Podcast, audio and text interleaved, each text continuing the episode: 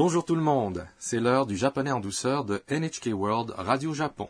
Je suis Adrien Lachance. Je suis Mélanie Marx. Découvrons ensemble le plaisir d'apprendre le japonais. La phrase clé de la leçon 38 est la suivante. Kashikomarimashita. Oui, compris. Plus littéralement, j'ai respectueusement reçu votre demande. Le personnage principal de notre sketch est Anna, une étudiante internationale originaire de Thaïlande. Lorsqu'elle s'est réveillée ce matin, elle se sentait fatiguée et avait de la fièvre. Anna se rend à l'hôpital en taxi avec la mère du dortoir.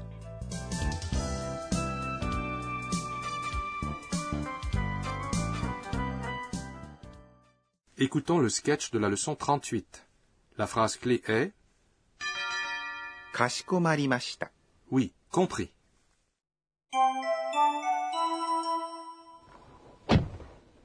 市民病院までお願いします。かしこまりました。まっすぐ行って、三つ目の信号を左に曲がってください。 Laissez-moi vous expliquer le sketch. La mère du dortoir a dit au chauffeur de taxi 市民病院までお願いします。 S'il vous plaît, emmenez-nous à l'hôpital civique. Pourriez-vous nous emmener à l'hôpital civique Plus littéralement, nous aimerions vous demander de nous emmener à l'hôpital civique. Shimin signifie hôpital civique. C'est la combinaison de Shimin citoyen et de byoin hôpital. Made signifie à signifie pourriez-vous, s'il vous plaît. Plus littéralement, nous vous demanderions de. Si je souhaite me rendre à la NHK, je dirais NHK made onegai shimasu, n'est-ce pas Le chauffeur répond かしこまりました。 Oui, compris. Ou, littéralement, j'ai respectueusement reçu votre demande. C'est notre phrase clé aujourd'hui. かしこまりました。 Est une façon honorifique de dire わかりました。 je vois, je comprends. On utilise l'expression honorifique pour marquer le respect porté à la personne à qui l'on s'adresse ou de qui l'on parle. On l'utilise dans un contexte d'affaires ou lorsque l'on s'adresse à ses supérieurs.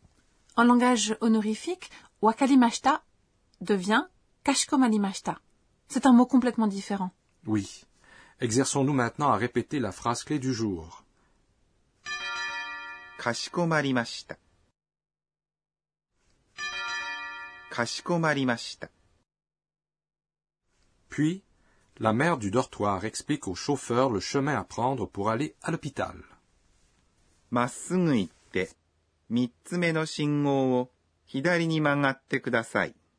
Allez tout droit et tournez à gauche au troisième feu, s'il vous plaît. C'est droit. Itte est la forme en T du verbe. Allez. Lorsque l'on parle d'une action qui sera suivie d'une autre action, on met le verbe qui précède à la forme en T, n'est-ce pas? Oui. Vous allez d'abord tout droit, ensuite vous tournez à gauche, donc vous mettez ikimas à sa forme en T, ite. Mitsume signifie le troisième. Mitsu, c'est trois. Il est composé du nombre 3 et du numérateur t. Dans la leçon 7, nous avons appris à dire les nombres lorsqu'ils sont suivis d'un numérateur, tsu. La façon de prononcer certains nombres change lorsqu'ils ont la composante tsu, n'est-ce pas? En effet, trois c'est sam. Mais s'il est suivi de tsu, il devient mitsu. Dans mitsume, mais exprime l'ordre s'il est précédé du numérateur. Ensuite, non est une particule qui lie les substantifs shingo signifie un feu. Mitsumeno shingo signifie le troisième feu, n'est-ce pas? Oui. Ensuite, o est la particule qui indique l'objet d'une action. Hidari signifie gauche. Ni est une particule qui indique la direction. Manatte est la forme en T du verbe tourner on peut exprimer une demande en utilisant la forme en T d'un verbe avec kudasai. S'il vous plaît. Je vois. Donc, magatte kudasai signifie pourriez-vous tourner? Plus littéralement, veuillez tourner. Alors, Mélanie, comment dit-on pourriez-vous tourner à droite à la deuxième intersection? 2 avec le numérateur tsu, c'est Une intersection se dit Kado. La droite, c'est, vous vous en rappelez, c'est la deuxième intersection, c'est futatsume no kado. Donc, futatsume no kado. Et qu'est-ce qui venait ensuite? Pourriez-vous tourner à droite à la deuxième intersection? C'est futatsume no kado mini ni magatte kudasai. Hum, je vais le dire également. Futatsume no kado wo migi ni magatte kudasai. Bien. Écoutons de nouveau la leçon 38. La phrase clé aujourd'hui est かしこまりました。oui, compris.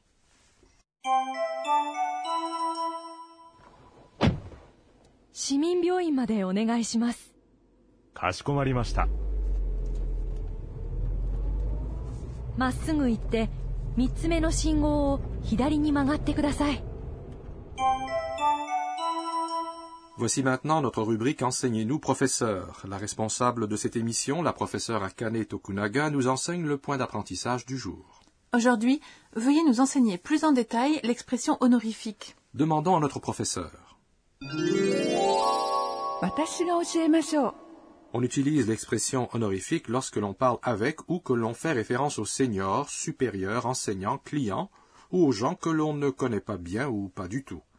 Même avec les gens auxquels on s'adresse habituellement de façon informelle, on utilise le langage honorifique quand on leur parle lors d'occasions formelles comme les réunions d'affaires. Ce qui est primordial ici, c'est le contexte dans lequel vous leur parlez. Les verbes peuvent avoir deux niveaux de politesse. L'un est la forme respectueuse. Si on l'utilise avec les verbes qui expriment les actions ou la situation dans laquelle se trouve la personne à qui l'on parle ou à qui on fait référence, on peut montrer du respect à cette personne. Par exemple, la forme respectueuse de mimas, regarder est goran L'autre est la forme humble. On l'utilise lorsque l'on parle de nos actions ou de la situation dans laquelle on se trouve. On exprime notre respect en employant des mots humbles pour parler de soi. Lorsque le chauffeur de taxi du présent sketch souhaitait dire je comprends, il n'a pas dit. Il a plutôt dit une manière humble de dire je comprends. Vous vous dites peut-être que les expressions honorifiques sont difficiles à utiliser, mais ne vous en faites pas. Dans les conversations courantes, si l'on emploie la forme en masse des verbes, on fait montre de suffisamment de politesse. C'était notre rubrique Enseignez-nous, professeur. Passons maintenant à notre rubrique mots descriptifs des sons. Nous vous présentons ici des mots qui contiennent des sons évoquant des bruits particuliers, des voix ou des comportements. Fura fura. On dit fura fura lorsque l'on tient à peine debout en raison de la fatigue ou d'une fièvre. On peut aussi l'employer pour décrire la façon dont quelqu'un fait ceci ou cela sans idée précise ou but. Ça veut dire pas mal de choses, il me semble. Oui, je vais vous proposer une expression similaire. Kura kura. Décrit une personne qui a la tête qui tourne. On peut dire je me sens kura dans ma tête. Dans notre rubrique mots descriptifs des sons, aujourd'hui, nous vous avons parlé de hura fura et de kura kura.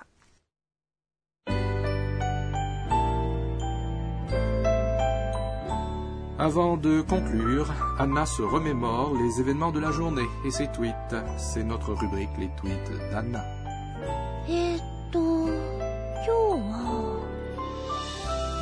Au Japon, les taxis ont des portes automatiques. Ce sont les chauffeurs qui les actionnent.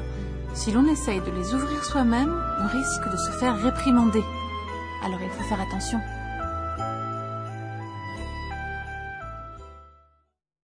La leçon 38 vous a plu? Notre phrase clé aujourd'hui était Oui, compris. Je m'inquiète pour Anna. Lors de notre prochaine leçon, elle consultera un médecin. Alors, ne manquez pas notre prochaine leçon.